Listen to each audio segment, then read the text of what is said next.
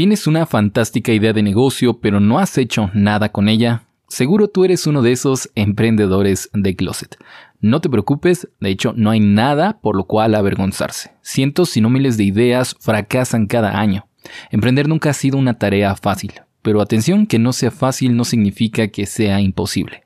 De hecho, hay formas de simplificar esta tarea. Si analizamos los diferentes factores del fracaso, nos encontramos con algunos bastantes clásicos, como por ejemplo malos hábitos de contabilidad o administración de tu negocio e incluso tener una idea poco rentable y mal enfocada desde un principio. Mi recomendación ante estos problemas para empezar con el pie derecho es hacer un estudio de mercado. Y para eso justamente estamos aquí. Este es el programa donde aprenderás todo sobre tu sector, conocerás la demanda activa que existe actualmente, aprenderás a analizar a tu competencia e incluso a descubrir ideas de negocio alternativas que tal vez sean mucho más rentables que tu idea original. De esta forma, empezar a ganar dinero con esa gran idea de negocio que seguro tienes en mente.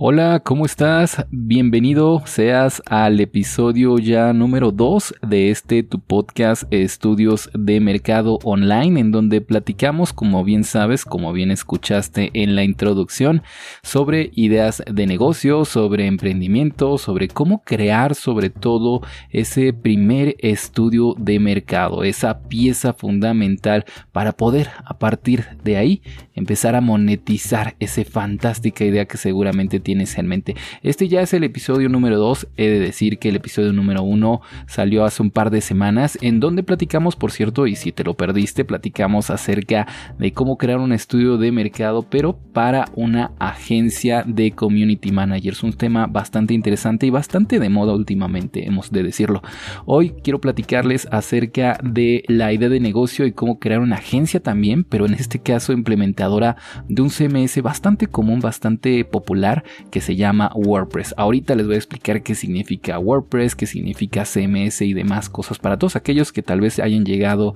a este episodio y que estén interesados en saber cómo crear un estudio de mercado, pero que tal vez esas palabras les suenen un poco a chino. Así que de verdad no se preocupen, aquí van a aprender todo lo necesario. También antes de empezar quisiera recordarte que la mejor forma que tienes para apoyar este proyecto de estudios de mercado online es regalándome tu suscripción, así que si todavía no lo haces, ya sabes que con eso me ayudarías un montón. Ah, ahora bien, comencemos. Primero recordemos obviamente la estructura general de todo podcast de estudios de mercado online. En la primera mitad del episodio hablaremos sobre la presentación de la idea de negocio, hablaremos sobre precios, modelos de negocios, factores de diferenciación, e inclusive si es que esta idea es una idea lean startup, si se puede iniciar de forma fácil con un producto mínimo viable, en ese caso cómo lo haríamos, ¿no? Una página web, una estrategia de marketing, etcétera, ¿no? Pero eso es la primera mitad del episodio, mientras que la segunda mitad del episodio de estudios de mercado online se lo dedicaremos al análisis,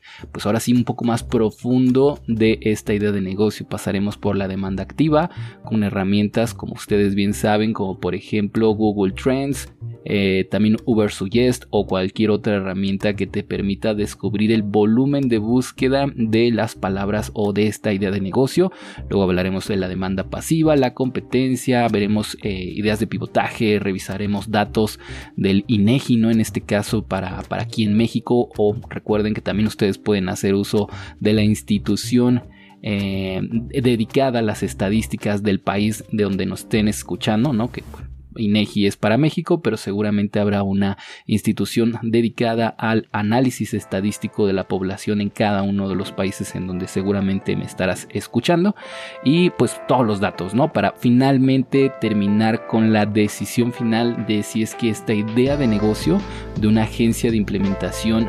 de WordPress o implementadora de páginas web básicas eh, funcionaría aquí en México o no. Recuerden que aquí en el podcast de estudios de mercado online tratamos de traer ideas de negocio pues a la par de variadas también generalistas para que todas las personas que escuchen este podcast puedan encontrar un poco de ayuda en este, en este episodio, ¿no? Porque al final del día puede ser y es muy probable que todas las personas que escuchen este episodio no estén 100% interesadas en la implementación en este tipo de ideas de negocio, pero mi idea es que aprendas también tú a realizar tu propio estudio de mercado, ¿no? Por eso es que en algunas ocasiones van a escucharme tal vez explicando de más algunos términos como por ejemplo en un rato más estaremos hablando de qué es WordPress o qué es un CMS, cosa que tal vez para aquellas personas que de verdad estén interesadas en este tipo de ideas de negocio, pues no valga la pena la explicación porque seguramente ya lo sabrán.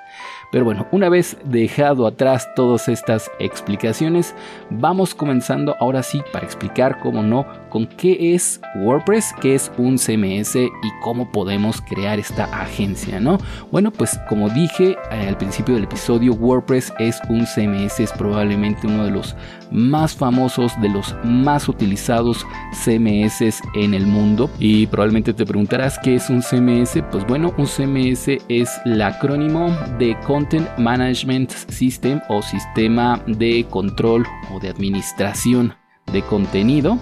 Eh, esta es una herramienta de software para crear, administrar y gestionar un sitio web. Hay algunos otros también bastante famosos, por ejemplo por ahí está Drupal, eh, PrestaShop. Bueno, no, perdón, ese PrestaShop es para WordPress, pero está por ahí Shopify. Ese sí es otro CMS específicamente hecho para las personas que quieran crear un e-commerce relativamente fácil. Por ahí tenemos algunos otros como Wix, eh, Dura, entre muchos, muchos otros más. Pero el CMS WordPress, este Content Management System, conocido como WordPress, es súper popular en el mundo gracias al hecho de que el software en sí es gratuito. Solamente necesitas un espacio en internet, un dominio, y con espacio me refiero al hosting, un lugar en donde instalar este, este CMS WordPress para que empiece a funcionar. Pero en sí, vuelvo a repetir, el software es gratuito, siempre lo ha sido y siempre lo va a hacer, lo cual está genial, ¿no? Ya desde el momento cero en cuanto lo instalas, tu página web ya está lista para ser visitada. Obviamente hay un montón de cosas que hacer posteriores a esta instalación. Hay que tal vez añadirle un tema, imágenes, texto, ¿no? Contenido, ya sea en formato de blog o tal vez un podcast que quieras subir ahí a tu a tu página web, eh, productos si es que quieres vender cosas, etcétera, etcétera. Pero en sí, el software para maquetarla, administrarla, gestionar tu página web con WordPress te basta y te sobra. Muy bien, ahora que ya entendimos qué es WordPress, para qué funciona este maquetador de páginas web, podemos entender o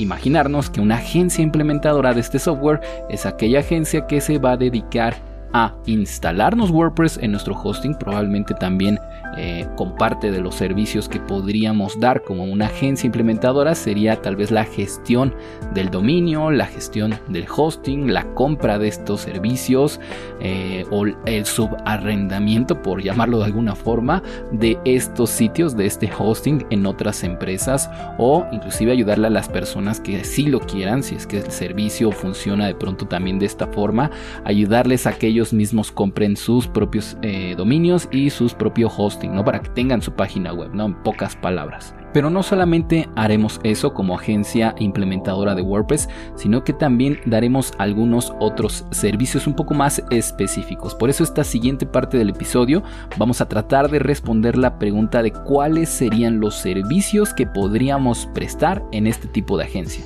Yo eh, bueno, conociendo un poco del sector porque también me gusta mucho la implementación de páginas web y conozco WordPress, es como siempre he construido mis páginas web y como les he ayudado a algunos de mis clientes a crear también sus páginas web, les podría decir que por lo menos habría tres niveles de servicio. Atención con esto, ¿eh? porque dependiendo de a quién le preguntes, dependiendo si le estamos hablando tal vez a un experto en el sector, si le estamos hablando tal vez a alguien que ya lleva años diseñando páginas web, podría ser que lo quisiera implementar de una forma diferente, pero por lo menos como ya dije yo y en mi experiencia, lo dividiría en tres niveles. El más básico que sería solamente la implementación de este software sobre un hosting, probablemente también ayudándole a gestionar este hosting y el dominio, tenerlo todo listo para que la página web esté en internet. Es decir, en este nivel más básico de implementación solamente nos preocuparemos nosotros por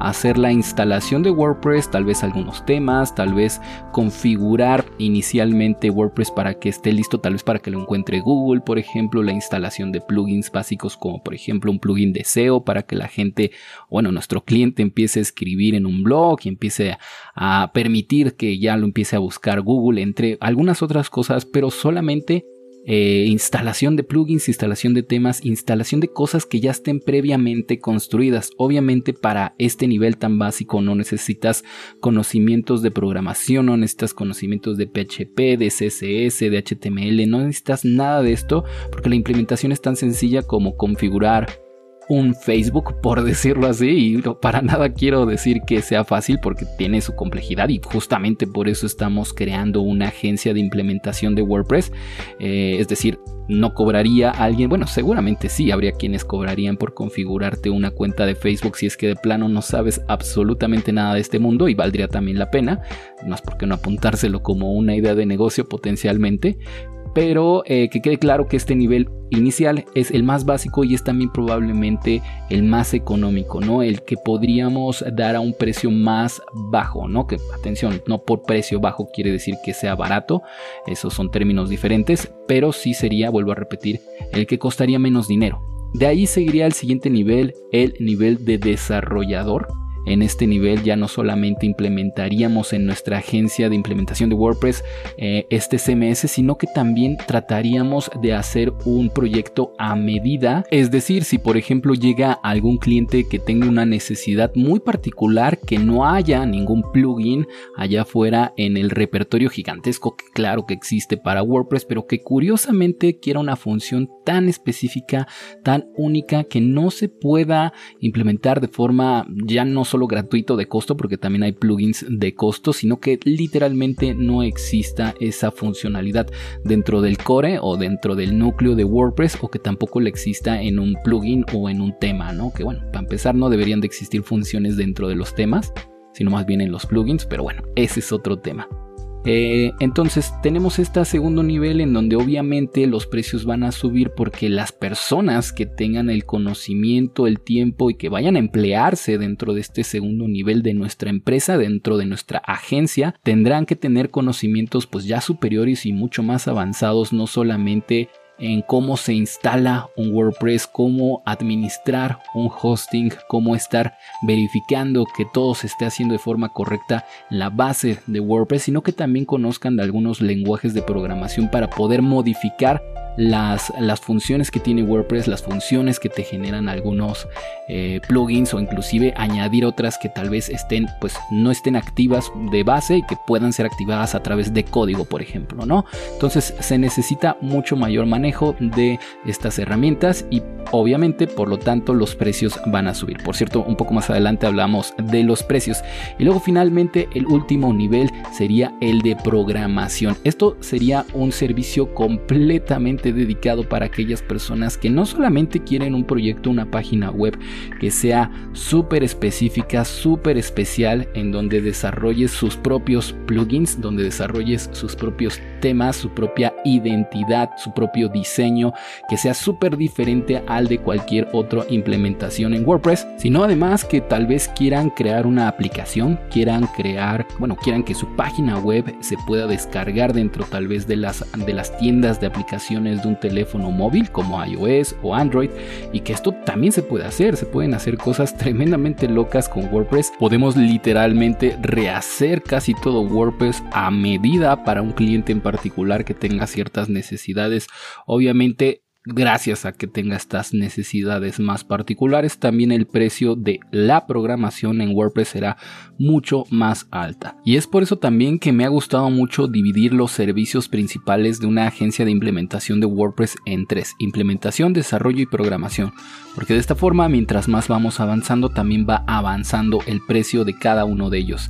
Más hasta podríamos eh, crear una especie de cliductos, esta es una teoría del marketing, que hace un producto específico para un cliente específico. Por ejemplo, para aquellas personas que no quieran tal vez gastarse mucho dinero y que realmente solamente quieran un espacio en internet para empezar a desarrollar una estrategia de marketing de contenidos, tal vez con un blog, ¿por qué no? Una simple implementación sería más que suficiente. Pero para aquellas personas que quieren meter ya de plano toda la carne al asador, que tal vez tienen un negocio que ya saben que está funcionando y que de hecho ya tienen una página web previamente desarrollada, pero ahora quieren algo súper específico, como vuelvo a repetir, tal vez una aplicación, tal vez un desarrollo muy muy a medida, un plugin muy particular que no existe, pues bueno, para eso tenemos los otros dos niveles, el desarrollo y programación. Ahora que si queremos hablar sobre precios en particular, pues también esto dependerá de muchos factores. Primero recordemos que estaríamos prestando un servicio como agencia y por lo tanto es difícil definir pues un rango o un precio muy particular, ¿no? Porque no es lo mismo que una persona que quiera una página estática solamente con implementación, que probablemente ahí estaríamos rondando en pesos mexicanos, alrededor de unos dos mil, tres mil pesos y de verdad pensando en lo más barato, eso sí, barato, ahora sí no solamente estoy diciendo precios bajos, sino que baratos, porque este es el mismo precio que he visto y encontrado con varias especialistas buscando por internet que pues más que nada van empezando, quieren aprender, quieren empezar a crear sus primeras páginas web y ese es el precio que están cobrando, ¿no? Dos mil, tres mil pesos sería lo más económico implementación, pero recuerden una página súper básica, prácticamente una sola home y un blog implementado con WordPress y ya está. Luego en niveles de desarrollo pues más o menos nos iríamos por los 10 mil, 15 mil pesos más o menos, tal vez 20 mil, dependiendo de si ese desarrollo por ejemplo está encaminado tal vez a crear una tienda virtual, ¿no? En donde además tengamos que hacer el trabajo para subir cada uno de los productos y luego finalmente el último de los niveles, el nivel de programación en donde estaríamos hablando de precios obviamente superiores a los 20 mil, 30 mil, 50 mil pesos en donde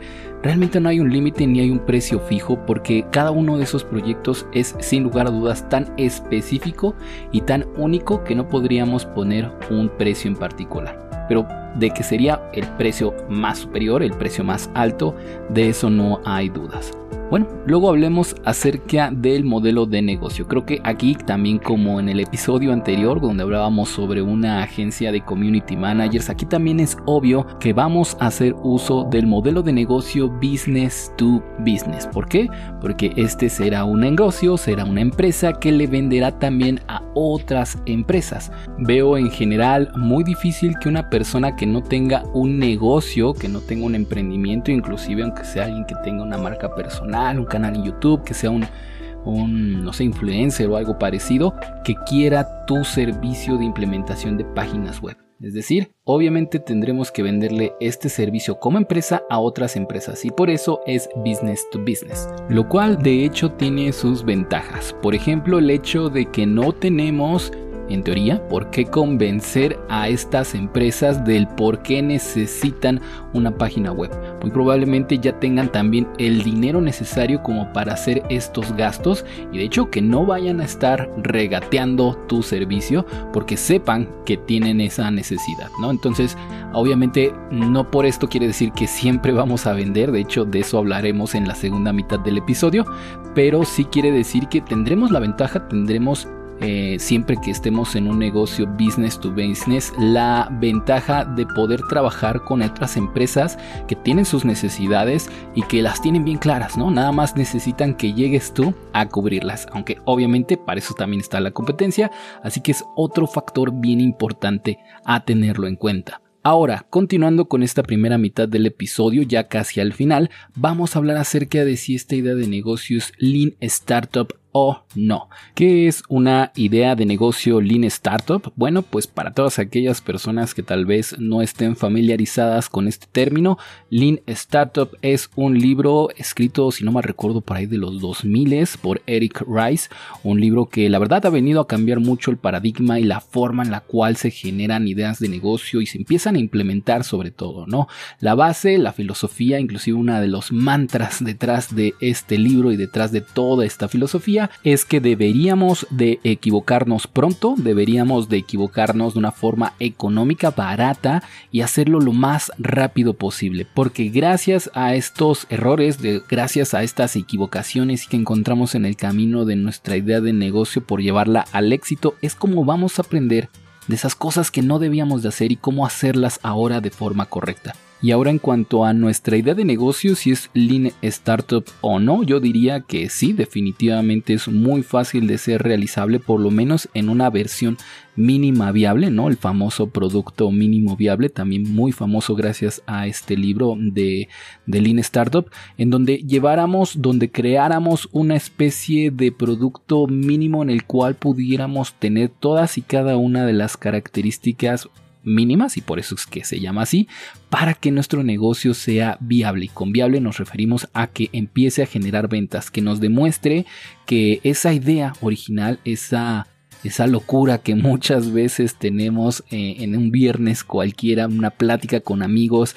esa idea de negocio loca que de pronto se nos ocurre, funciona correctamente en el mundo real. Y si no funciona, que nos lo diga ya ahora mismo que hemos invertido muy poco dinero, muy poco tiempo, antes de que lleváramos años desarrollando un proyecto. En este caso, para crear una especie de producto mínimo viable para esta idea de negocio, yo optaría por lo menos en el apartado técnico por utilizar también WordPress porque, ¿por qué no? Justamente ya que vamos a hacer esto, ¿por qué no demostrar con nuestra página web todo el potencial que tenemos como agencia, ya sea una sola persona o un grupo de personas especialistas en este, en este apartado. También obviamente si es que vamos a desarrollar cada una de las líneas de negocio de las cuales hablábamos hace un rato, es decir, programación, desarrollo e implementación, tener también como parte del apartado técnico, ya sea algunos socios o algunas personas que vayamos a subcontratar en este producto mínimo viable, todavía sin pensar en hacernos formales y mucho, mucho, muy grandes,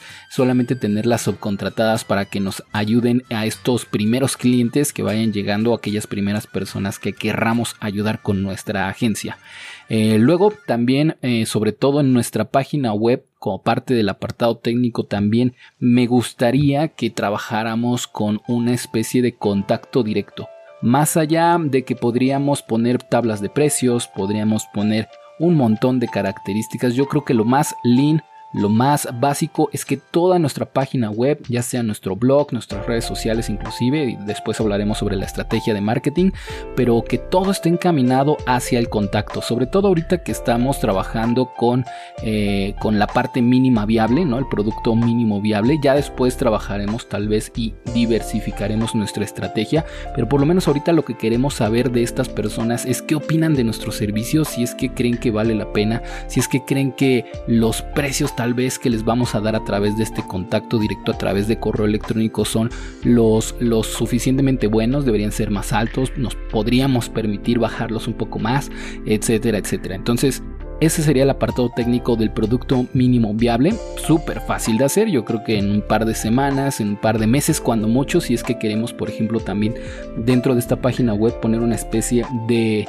de portafolio, ¿no? Que inclusive puede ser que ya muchas de las personas que quieran trabajar en esto ya tengan previamente creado un portafolio para mostrar todo lo que potencialmente podemos crear gracias a esta, a esta agencia de implementación de WordPress. Pero bueno, luego por el apartado de marketing yo optaría por lo menos ahora sin saber qué tal está el mercado, todavía sin hacer el análisis de la demanda activa, la demanda pasiva y la competencia, optaría por la estrategia de inbound marketing y outbound marketing específicamente combinadas, usadas al mismo tiempo. Es decir, crearíamos redes sociales, crearíamos eh, tal vez un blog, no sé, un podcast, crearíamos canales de YouTube, espacios en donde compartir el conocimiento, el uso, las herramientas, el por qué te serviría a ti como otra empresa eh, contratar mis servicios. Recordemos que el inbound marketing, inclusive el outbound marketing también puede aplicar para esta regla, que el 80% de las cosas que publiquemos o promocionemos en nuestras redes sociales, en nuestro blog, tienen que ser primero para ayudar a la gente, para que sea una muy buena pieza de inbound marketing, luego el 20% lo dediquemos ya a promocionar nuestro negocio, una oferta, algún cupón de descuento o cualquier tipo de cosa ya que podamos vender, ¿ok? Sobre todo para no atiborrar a la gente de un montón de ofertas y descuentos y un montón de información con respecto a nuestro negocio, cuando en principio esa gente todavía ni siquiera sabe si de verdad te va a comprar a ti o si de verdad necesita eso que le quieres vender. Pero bueno, eso es definitivamente otro tema. Ahora bien, esa sería mi estrategia en cuanto a marketing, una combinación, vuelvo a repetir, de inbound marketing y luego campañas de publicidad como parte del outbound marketing. Y cualquiera de estas dos son muy fáciles de, de desarrollar, lo único que necesitamos es tiempo y obviamente dinero para poder hacer las campañas. Ahora bien, ya vamos comenzando con la segunda mitad del episodio. Les prometo que no me tardo mucho, sobre todo quiero darle los datos más relevantes del análisis de la demanda activa, la demanda pasiva, la competencia y ya finalmente hablar sobre la rentabilidad en este resumen final y en esta decisión final de si una agencia de implementación de WordPress vale la pena en este 2021 o no. En cuanto a la demanda activa, bueno, vamos a ver que va a depender de diferentes factores. Primero déjenme les cuento que para realizar esta parte de la investigación de mercado te recomiendo que utilices principalmente dos herramientas. Una que es Google Trends, que es completamente gratuita, y otra una herramienta de investigación de volumen de búsquedas en Internet. Para esto hay diferentes, eh, bueno, diferentes formas de hacerlo. Por ejemplo, está la aplicación llamada Uber Suggest. Esta es una plataforma de Neil Patel, uno de los grandes nombres en el mundo del marketing digital. Y también tenemos por ahí algunas otras como Keyword Tool Ahrefs, SEMrush e inclusive el investigador de palabras clave de Google AdWords. Pero eso sí, la mayoría de estas aplicaciones tienen un costo. Eh, por ejemplo, mi favorita definitivamente y una de las que más recomiendo es Ubersuggest, ya que tiene una, una versión gratuita, la cual te deja hacer hasta tres búsquedas gratuitas diarias. Eh, en su herramienta y a partir de ahí te pide que pues hagas un pago, ¿no? Que la verdad es que de hecho esta plataforma también es muy económica. Pero bueno, regresando al punto, cuando digo que tenemos que hacer una investigación de la demanda activa, me refiero a que tenemos que descubrir cuántas personas en este momento están de forma activa buscando eh, tener este servicio en sus manos, poder acceder a una página web, ya sea que ellos la vayan a crear ya sea que ellos vayan a contratar un servicio de una agencia o a un independiente, a una empresa independiente que quiera o que pueda, mejor dicho, hacerles esta página web. Entonces con Google Trends vamos a ver las tendencias, justamente por eso se llama así, de si esa idea de negocio o de si las ideas afín relacionadas con esa idea de negocio van a la alza con el tiempo, van a la baja, si se han mantenido. También otra cosa importante de Google Trends que nos puede decir es saber si de pronto esa idea de negocio tiene tal vez momentos puntuales en el año en los cuales es más, eh, más llamativa. Por ejemplo, hay ideas de negocio que funcionan muy bien en verano, en tiempos vacacionales, algunas otras en invierno, durante las vacaciones de Navidad, etcétera, etcétera. Entonces, eso es lo que nos va a decir Google Trends, así como también algunas otras palabras, frases y temas relacionados con nuestra idea de negocio que tal vez todavía no se nos ocurrían y que pueden resultar de mucho valor a la hora de crear nuestra investigación de mercado y después plantear ya nuestro negocio. En este caso, para esta idea de negocio busqué la palabra cómo crear una página web y fue uno de los resultados más estables que, logré obtener con las diferentes frases, las diferentes palabras que están relacionadas con esta idea de negocio. Y aquí me gustaría añadir un pequeño paréntesis al respecto y es que en cuanto a la demanda activa, tanto haciendo una investigación dentro de Google Trends como dentro de Ubersuggest, lo que mencionaremos un poco más adelante, la verdad es que no logré tener una demanda lo suficientemente grande, lo suficientemente atractiva como para que a largo plazo esta idea de negocio pareciera ser no rentable. Me explico. Tanto haciendo búsquedas relacionadas con cómo crear una página web, tener una primer página web, página web para un negocio, etcétera, etcétera. Las búsquedas o los resultados que podíamos ver en las gráficas que nos arroja Google Trends no parecieran ser ni constantes ni a la alza. Entonces eso es algo que tenemos que tener en cuenta que podría llegarnos a preocupar.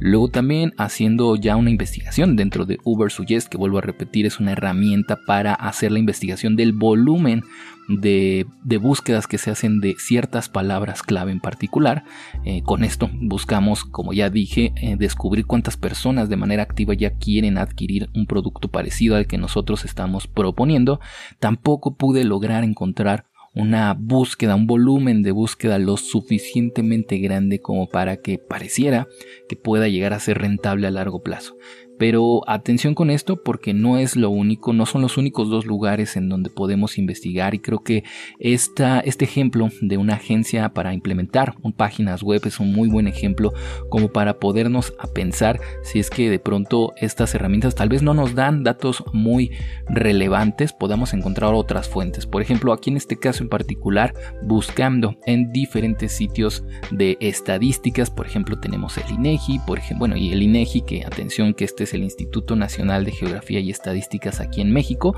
pero seguramente en el país donde sea que me estés escuchando vas a encontrar un lugar parecido, una institución oficial que te dé datos de este estilo. Podremos encontrar un montón de información con respecto a la cantidad de empresas que hay actualmente y si hacemos una investigación en Internet en general buscando fuentes oficiales sobre cuántas de estas empresas tal vez no se encuentran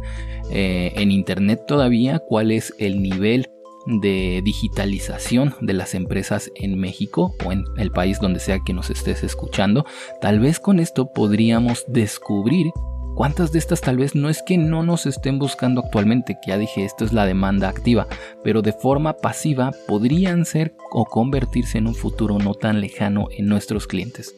Entonces, qué bueno que sale una idea de negocio como esta en la cual directamente las gráficas de Google Trends, el volumen de búsqueda de la investigación de la etapa de la demanda activa no nos muestran inicialmente, o por lo menos con la investigación que yo he realizado, no nos muestran todavía datos suficientes y sostenibles como para poder asegurar que esta idea de negocio valga la pena, pero eso nos da pie a hacer una investigación un poco más profunda en otras fuentes, ¿ok? Entonces esto es bien importante, tengan eso en cuenta, no siempre vamos a obtener los datos que queremos eh, de estas dos herramientas, aunque es muy común que nos den muy buenos indicios al respecto de si una idea de negocio vale la pena o no, pero eso es algo que dependerá de cada caso y nos da pie, vuelvo a repetir, hacer una investigación un poco más profunda. Pero bueno, eso en cuanto a la demanda activa de nuestra idea de negocio, que vuelvo a repetir, no nos dio resultados realmente positivos. El volumen de búsqueda cuando mucho llegaba a un par de miles, es decir, 2.000, 3.000 eh, en general y combinando todos los términos relacionados, lo cual, bueno, en comparación de otras ideas de negocio, ya lo irán viendo no solamente en el episodio anterior de estudios de mercado, sino también en las futuras ediciones de este podcast, que realmente eso es muy poco. Pero bueno, continuando con la demanda ahora pasiva, mi herramienta favorita para descubrir a esta audiencia pasiva que tal vez todavía no está interesada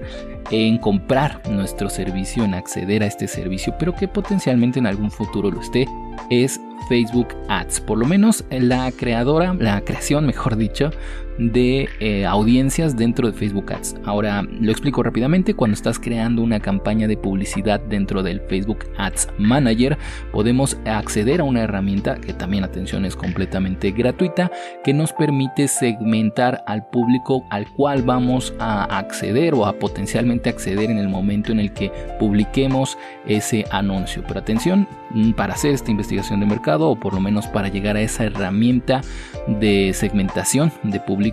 no tenemos por qué meter ni un solo centavo, ni nuestra tarjeta de crédito, ni nada por el estilo, porque no estamos interesados en esa herramienta, por lo menos ahora, en crear anuncios, en crear publicidad. Es un dato bien interesante que también de hecho nos tenemos que guardar para después cuando sí queramos hacer publicidad para nuestro negocio como parte de la estrategia de marketing. Pero bueno, entramos al Facebook Ads Manager es muy sencillo para poder acceder a este lugar. Obviamente necesitamos primero una cuenta de Facebook, una página de Facebook y tener una cuenta de facebook.business. Es muy sencillo de realizarse y ya una vez allá adentro vamos a crear una campaña, pero vuelvo a repetir, no para publicarla, solamente para poder acceder a esta herramienta que se llama creador de audiencias de Facebook. Muy bien, entrando a ella podemos segmentar a nuestro público por intereses, por eh, comportamientos en Internet, podemos segmentarlos por sexo, también por eh, ubicación geográfica, ¿no? Si solamente queremos lanzar esta idea de negocio puntualmente en una ciudad en particular, aunque de hecho, y yo siempre recomendaré esto, es que cuando estemos trabajando con ideas de negocio que estén dirigidas a, pues, un público más general y que en realidad no haya una razón en particular para venderla solamente, por ejemplo, en la Ciudad de México, que tratemos de segmentar a un público más generalista, por ejemplo, en este caso segmentamos para todo México, y es que además de ser un servicio que puede funcionar en cualquier parte de la República, el hecho de que sea un servicio digital en donde no hay ningún problema si yo diseño una página web aquí en la Ciudad de México, pero mi cliente tal vez está en Baja California, está en Yucatán, está en Monterrey o en cualquier otro lugar de la República e inclusive del mundo. Entonces, en esos casos yo recomiendo que segmentemos pues, algo más generalista para que sepamos cuál es la población al final del día gracias a esta herramienta que potencialmente se podría convertir en nuestro cliente en el futuro. Ahora bien, según Facebook Ads y esta herramienta, podemos observar que según una segmentación primero geográfica por todo México, luego de edad de 25 años en adelante, pensando que las personas que van a querer tener una página web, por lo tanto ya tienen un negocio o quieren crear su primer negocio y van más o menos alrededor de 25, 27, 30 años en adelante, luego por sexo, todos los géneros y finalmente una segmentación por intereses que yo incluí la palabra empresa individual, marca personal, emprendedor, negocios, pequeñas empresas, y luego también que tuvieran algún interés o que coincidieran con el interés en páginas web, desarrollo web y diseño web. Esta combinación de intereses más segmentación geográfica nos da un total de 8 millones de personas en Facebook. Atención con estos datos porque pueden ser muy complicados de analizar al final del día. No quiere decir que porque hay 8 millones de personas en Facebook que han demostrado, según esta herramienta, que tienen intereses en empresas, marca personal, negocios y demás, y a la par en páginas web, quiere decir que esas 8 millones de personas en el momento en el que nosotros tengamos nuestra empresa, vayan a empezar a llegar directamente corriendo por nuestro servicio, porque la verdad es que no es así. Solamente recordemos, estamos analizando la demanda pasiva. Esto quiere decir que son personas X completamente desinteresadas en este momento en adquirir tu servicio que no lo están buscando de forma activa. Acuérdense, esa es la diferencia, ¿no? Entre la primera sección de este análisis de mercado, la demanda activa son personas que ya lo están buscando y la demanda pasiva son personas que sencillamente tienen intereses relacionados y que tal vez si los alcanzamos con publicidad, si los alcanzamos con inbound marketing, si les empezamos a ayudar a mostrar que pues bueno, necesitan una página web, potencialmente pueden llegarnos a comprar. Así que es bien importante que tengamos eso en cuenta, esa gran diferencia. Pero bueno, eso en cuanto a la demanda pasiva y en la demanda activa de nuestra idea de negocio. Ahora hablemos un poco ya en esta casi parte final del episodio acerca de la rentabilidad, también este concepto conocido como punto muerto. Este es un término muy importante y de hecho parte fundamental y nuclear del que una idea de negocio pueda ser rentable para ti o no, o que sí sea de pronto rentable para alguna otra persona, para otra empresa, pero que de pronto para ti no lo sea, o viceversa. Cuando hablamos de rentabilidad, o también, vuelvo a repetir, conocido este término como el punto muerto, punto de inflexión en nuestros negocios, es cuando hablamos acerca de ese momento, ese servicio, ese producto que vendemos al mercado y en el cual ya podemos cubrir todos nuestros gastos fijos. Me explico. Una idea de negocio será rentable o no para una persona u otra en el momento en el que esta idea de negocio le genere suficiente dinero a través de una, dos, tres mil ventas, las que sean necesarias, ese es justamente el punto muerto, eh, en el momento en que esas ventas ya cubren los gastos fijos de una empresa. ¿Qué son los gastos fijos de una empresa? Pues muy fácil, son esos gastos que se hacen de manera recurrente, por lo regular, de manera mensual, aunque depende de qué tipo de gasto estemos hablando, que al final del día son gastos que se tienen que hacer de manera obligatoria. Por ejemplo, la renta de un local, el pago tal vez también mensual o bimestral de la luz, el pago de una camioneta que tal vez pediste para que la empresa pudiera funcionar y en general cualquier otro tipo de gasto que, vuelvo a repetir, se haga de manera constante y que no dependa de cuántas ventas hacemos el que se genere un gasto o no. Por ejemplo, el otro tipo de gastos son los gastos variables en una empresa y la definición o la forma en la cual encontramos o definimos cada uno de los gastos variables es que solamente se incurre en estos gastos en el momento en el cual generamos algún producto, ya sea porque es mano de obra de terceros, de alguna persona que no está dentro de nuestra empresa, el gasto de algún insumo, como por ejemplo, no sé si estamos haciendo zapatos, la piel que es necesaria para los zapatos, etcétera, etcétera. Entonces, cuando cubrimos los gastos fijos, que son los que se incurren sí o sí mes con mes, aunque no vendamos ni un solo, ni un solo producto, en ese momento, cuando vendemos suficiente para cubrir esos gastos, ya podemos decir que nuestra empresa es rentable. Entonces es por eso importantísimo esta sección del podcast, es una de mis favoritas cuando explico este término, porque yo creo que mucha gente considera que una idea de negocio, un negocio en sí es rentable o no cuando empiezan a vender. Y eso no es rentabilidad. O sea, vender un producto de mil pesos cuando tu empresa, no sé, gastó tres mil pesos para producirlos, eso no es rentabilidad. Estás demostrando que tal vez con esa venta existe un interés eh, activo, un interés real ah, en el mercado por tu producto, lo cual está genial, pero por lo menos ese mes te fuiste en números rojos, te lo puedo asegurar. Entonces, es un término que a veces se confunde con algunos otros, inclusive yo he escuchado mucho en foros de internet que hay personas que sencillamente están buscando y cazando ideas de negocio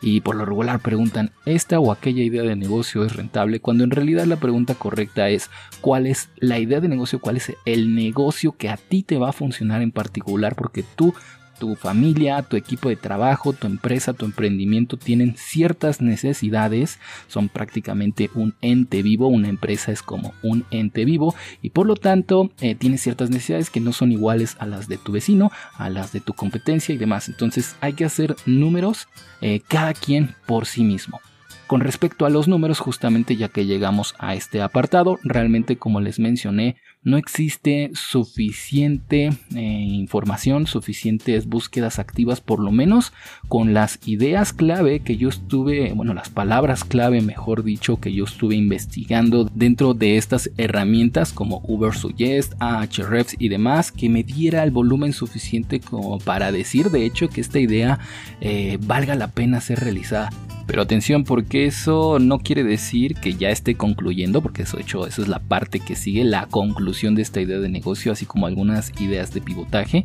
No estoy diciendo que directamente gracias a esos datos la idea de negocio no valga la pena. Más bien hay que continuar y que hacer que profundizar y ser más específico en cuanto a esta, esta idea de negocio para poder tener datos concluyentes. Pero con respecto a la, a la rentabilidad, ya para acabar este apartado, realmente recordemos que tenemos que generar por lo menos dos eh, panoramas, por así decirlo, de posibles ventas. Uno del 1% del volumen de ventas activa, que ese sería como el panorama menos alentador y luego el de 2% del total de las búsquedas activas, este sería el panorama más positivo, alentador o más preferible obviamente, pero que difícilmente vamos a lograr. Pero de todas formas tener en cuenta esos dos porcentajes o inclusive más, uno del 0.5%, uno del 1.5%, para imaginarnos diferentes panoramas, diferentes posibles situaciones en las cuales nuestra empresa hipotética en este momento se va a enfrentar y cuáles serían las ventas potenciales que tendríamos al mes de cada uno de estos dos o cuatro diferentes panoramas que hemos creado para de esa forma descifrar si esta idea de negocio vale la pena para ti en particular con tus datos con el, volumen eh, de ventas que vamos a generar y compararlo con lo que necesitas gastar o lo que necesitas cubrir mejor dicho de gastos fijos al mes. Así de fácil. Y atención que esto no solamente funciona para esta idea de negocio, sino para cualquier investigación de mercado. Si es que tú no estás interesado particularmente en esta idea y estás sencillamente descifrando cómo crear un estudio de mercado para tu propia idea de negocio que sea completa o abismalmente diferente, este dato es el más importante. Este es el dato que te va a decir si vale la pena esa idea de negocio para ti o no, si es rentable para ti o no. Porque insisto, tus gastos no son los mismos que tendrán otras empresas. En fin, para terminar este episodio ya nada más queda decir nuestra decisión, decir si esta idea de negocio vale la pena o no. Desde los datos, vamos a analizarlo desde diferentes ópticas. Primero, desde los datos que hemos obtenido en la demanda activa, pareciera que esta idea de negocio sencillamente no vale la pena. Después, analizando la demanda activa, podríamos decir que hay muchísimas personas, muchísimas personas, porque dependiendo de cómo hagamos esta segmentación en Facebook Ads podemos obtener más o menos personas que pueden estar interesadas en en, ideas relacionadas, no completamente en crear una página web ya y contratar los servicios ya porque por algo es demanda pasiva, pero sí tienen muchísimo interés, hay muchísimas personas que están interesadas en esto. También haciendo un análisis de investigación en algunas otras fuentes, por ejemplo, más formales como INEGI y algunas otras investigaciones de Internet, más que nada de la digitalización o nivel de digitalización de las empresas en México, podemos ver que existen muchísimas empresas que aún no se han digitalizado. Y bueno, con digitalizar me refiero que aún no están en Internet todavía. Entonces, con todos estos datos, yo podría asegurar que tal vez una empresa generalista en la cual sencillamente quieras vender eh, una implementación de páginas web con WordPress o inclusive con cualquier otro CMS, ya inclusive saliéndonos un poco de esta idea de negocio, no vale la pena plantearla de esa forma tan generalista. Pero y atención con esto, que es la parte importante y es una pequeña tarea que les voy a dejar a todos ustedes, mis podescuchas, es que sí hay ideas de pivotaje que podrían valer mucho la pena. Y con ideas de pivotaje me refiero a un plan B, un plan C, una vez que descubrimos que una agencia de implementación de páginas web por sí sola no funcionaría a menos que la especialicemos en algo en particular. Tal vez hagamos e-commerce, tal vez hagamos membership sites, tal vez la combinemos inclusive con la idea de negocio de la semana pasada cuando platicábamos acerca de cómo crear una agencia de community managers. Oye, pues podríamos hacer una agencia mucho más grande, mucho más, eh, bueno, con muchos servicios de manera integral que a la par te pudiera ayudar a hacer una estrategia de marketing como a la par también te podría ayudar a crear una página web. De hecho, haciendo esta investigación me encontré con un montón de páginas, un montón de servicios, un montón de competencia, atención que eso es importante, que también daban un servicio integral, ¿no? Tanto estaban dando servicios de marketing digital como servicios de community manager, como servicios de implementación de páginas web. Entonces, en resumen, esta idea de negocio, así como está, sin añadirle nada, a mi parecer, queda muy coja, sobre todo en pleno 2021 cuando hay un montón de herramientas como Shopify, como Dura, como qué sé yo, Wix y WordPress.com, de hecho también que es diferente a WordPress.org, que te permiten crear una página web pues relativamente fácil, relativamente pues gratuita inclusive en algunos casos, que obviamente dejan mucho que desear en comparación con WordPress y una implementación profesional de este CMS, pero que para muchas personas puede ser una buena solución ya que vuelvo a repetir muchas de estas son gratuitas, muy económicas y que ellos le entienden sin necesidad de hacer uso de código. Entonces en pleno 2021 yo diría que hay mucha competencia y sobre todo eh, esta es la tendencia del diseño web que se haga cada vez más sencillo para el usuario final, que no necesites como tal a un profesional, esa sí es la tendencia hacia el futuro y eso no quiere decir para nada que todos esos profesionales que llevan años estudiando y trabajando y experimentando con este mundo del diseño web y que aman su trabajo se vayan a quedar sin un empleo, sino más bien que ahora tenemos que especializarnos en cosas más particulares para que ahora nuestros clientes vean en nosotros más valor. Y esas son las ideas de pivotaje, ¿no? Tal vez especializarnos en marca personal, tal vez especializarnos en buscar cómo crear el SEO de una página web, cómo crear páginas web con membership site, por ejemplo, o servicios aún más integrales con una estrategia de marketing a la par que una página web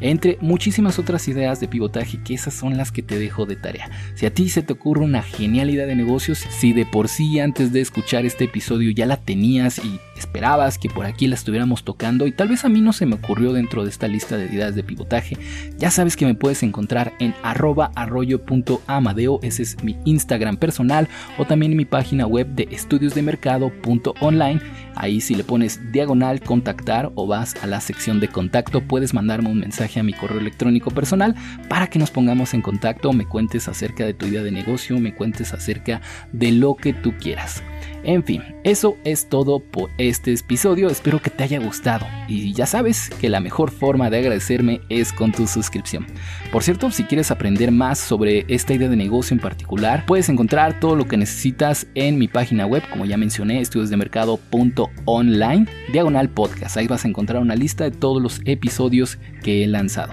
Ya sabes también que si tú también tienes una genial idea de negocio y te gustaría emprender este 2021, puedes acceder a mi servicio de implementación de estudios de mercado online para crear el tuyo basado en tu idea de negocio súper específica. Tan solo tienes que ir a mi página web, como ya mencioné, siempre vas a encontrar acá abajo un link en la descripción. De esta forma podrás descubrir si es que esa idea de negocio que tienes en mente vale la pena o no. Nos escuchamos en la próxima. De verdad, muchas gracias por escucharme. Ahora sí fue un episodio de casi 50 minutos. Así que, bueno, ya saben, cuando hay algo que vale la pena, vale la pena escucharlo hasta el final. Que tengas un fantástico día. Nos vemos la próxima semana.